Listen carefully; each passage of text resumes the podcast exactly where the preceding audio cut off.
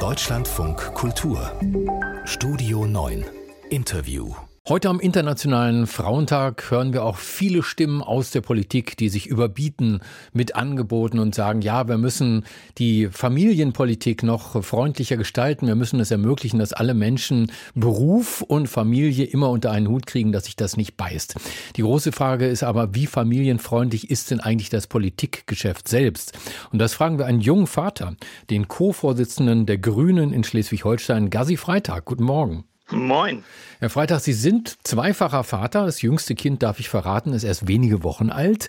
Ich stelle ja, Ihnen. Nicht mal. Nee, nicht mal. Eine Woche. Eine, eine Woche, Woche erst. Ach so, dann ja. Äh, ist ja der Glückwunsch noch angebracht. Ich stelle Ihnen jetzt mal die gleiche Frage, die Frauen in der Politik fast immer zu hören kriegen, nämlich, wie können Sie denn den Vollzeitjob als Parteichef vereinbaren mit Ihrem Dasein als Vater? Prioritäten setzen ist die kurze Antwort. Also jetzt geht es natürlich, weil ich komplett in Elternzeit bin.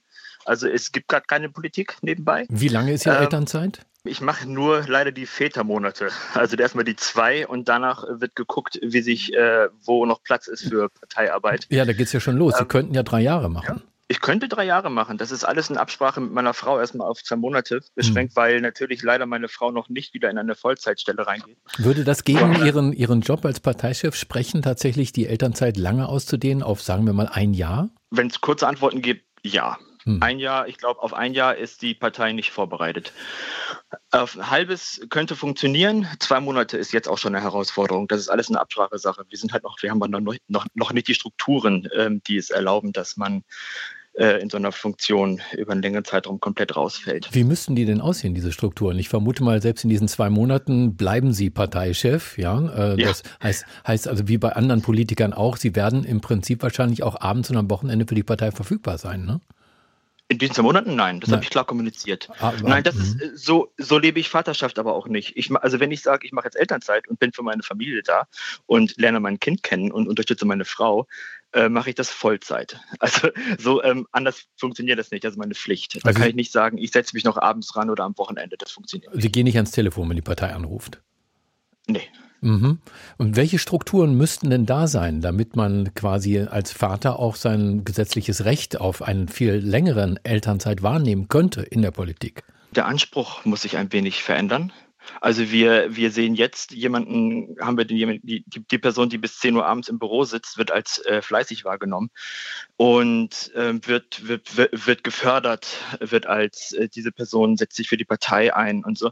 Und äh, das ist der Standard, der da gesetzt wird. Ähm, die Person, die dann vielleicht nur 30 Stunden macht oder neben ihrem Beruf noch haupt äh, ehrenamtlich für die Partei arbeitet, kriegt diesen Fleißstempel nicht so schnell versehen. Und ähm, die Präsenz fehlt dann auch. Und dadurch wirst du dann halt in der Partei äh, nicht auf die Position gebracht, die du vielleicht gerne anstrebst. Also das ist ein, der, der, der Anspruch, äh, muss ich denken, und auch einfach das Verständnis dafür, dass Familie oberste Priorität genießen, genießen sollte und nicht die Parteiarbeit. Wenn Ihre zwei Monate Elternzeit vorbei sind, dann ist es tatsächlich wieder so, dass Sie quasi rund um die Uhr erreichbar sein müssen als Parteichef, oder?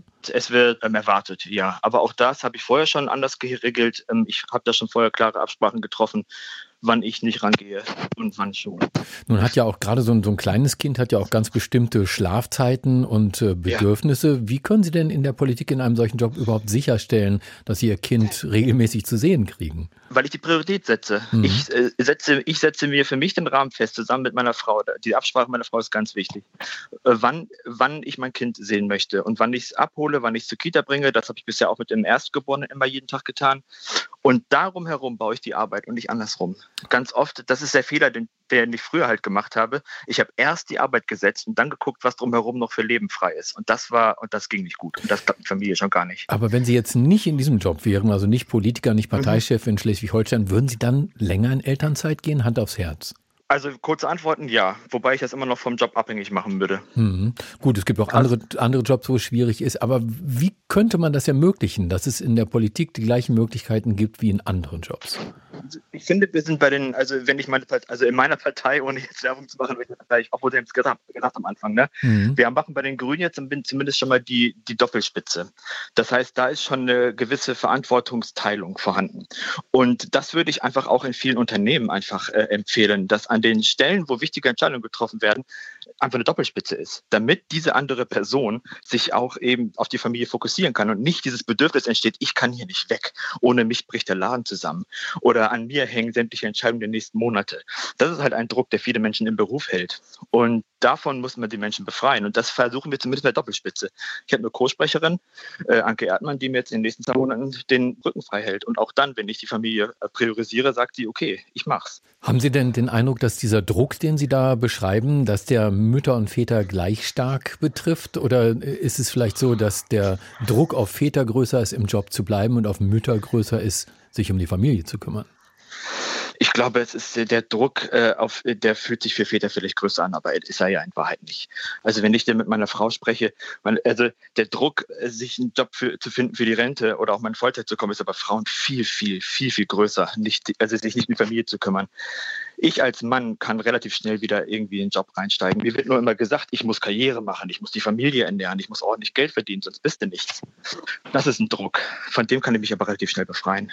Politik und Familie mal ganz praktisch erklärt vom Co-Vorsitzenden der Grünen in Schleswig-Holstein, dem jungen Vater, Gazi Freitag. Danke, dass Sie bei uns waren im Programm vom Deutschlandfunk Kultur. Danke Ihnen.